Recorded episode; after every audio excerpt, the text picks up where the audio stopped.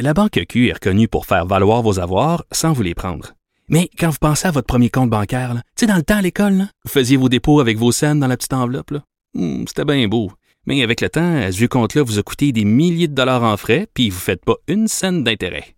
Avec la Banque Q, vous obtenez des intérêts élevés et aucun frais sur vos services bancaires courants. Autrement dit, ça fait pas mal plus de scènes dans votre enveloppe, ça. Banque Q. Faites valoir vos avoirs. Visitez banqueq.ca pour en savoir plus. Bonjour, euh, Enrico Ciccone. Bonjour, ça va bien? Comme ça, euh, vous n'êtes pas habitué de vous faire dire non?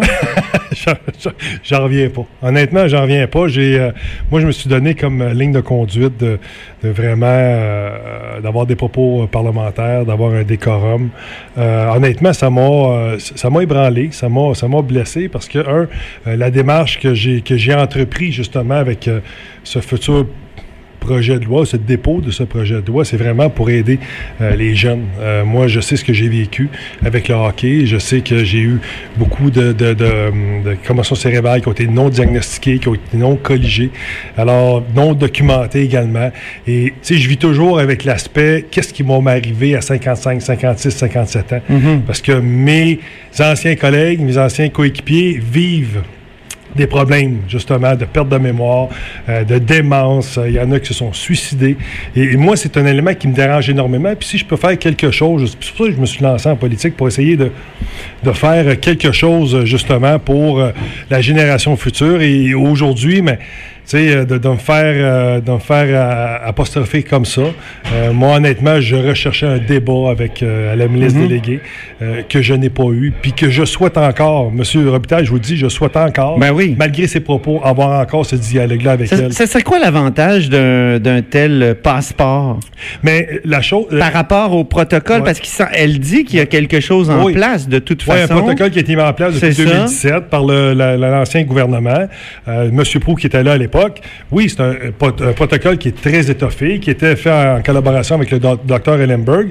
C'est bien, mais en même temps, on n'a pas l'information.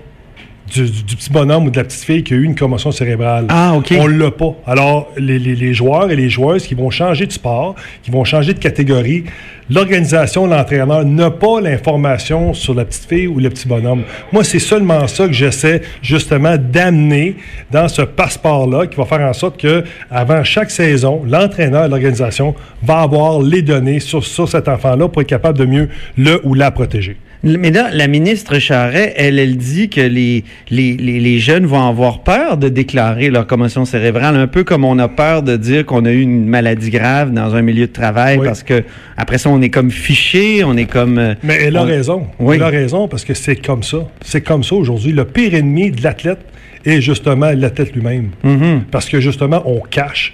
Moi, j'ai été athlète, M. Robitaille, puis j'ai caché des maux de tête. J'ai caché Ah euh, oui. également des étourdissements parce que je voulais pas perdre ma position euh, dans mon équipe. C'était comme ça. Maintenant, on veut protéger le jeune aussi des parents. On veut protéger aussi euh, le jeune des entraîneurs parce que les entraîneurs qui vont faire fi, justement, vont vouloir mettre les, les, les, les joueurs sur, sur le terrain parce que, justement, ce sont de bons joueurs. Mais en ayant le protocole, si c'est un projet de loi, c'est la loi.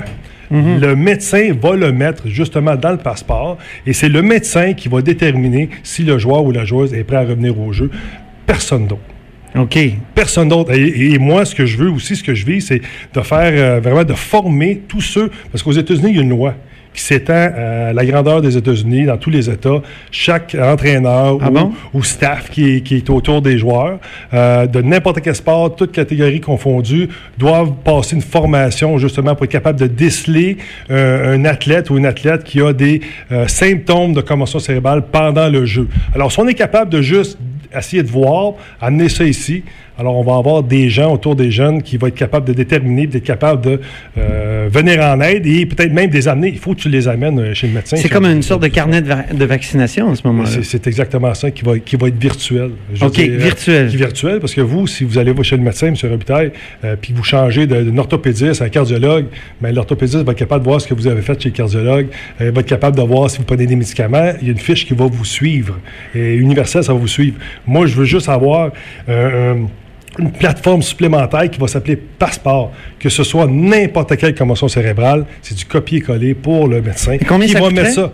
Oh mon Dieu, on n'est pas rendu là. C'est pour ça que je vais avoir ce dialogue-là, justement, avec la ministre déléguée de l'Éducation, pour être capable de parler, capable de voir aussi avec peut-être même la ministre de la Santé, mhm. voir des partenaires dans ça. Parce que moi, il y a le docteur Ellenberg en bac, euh, j'ai des, associations de santé qui m'appellent, des entraîneurs, des parents qui me disent que hey, c'est bon, on, on veut embarquer avec toi si tu as besoin de soutien. Mais j'ai pas le soutien de la bonne personne présentement. C'est ça qui me dérange un peu. Oui, mais en même temps, c'est son privilège, Exactement. sa prérogative Exactement. de, dire non. Oui, oui, effectivement. De, dire non. Mais en même temps, je suis pas pressé.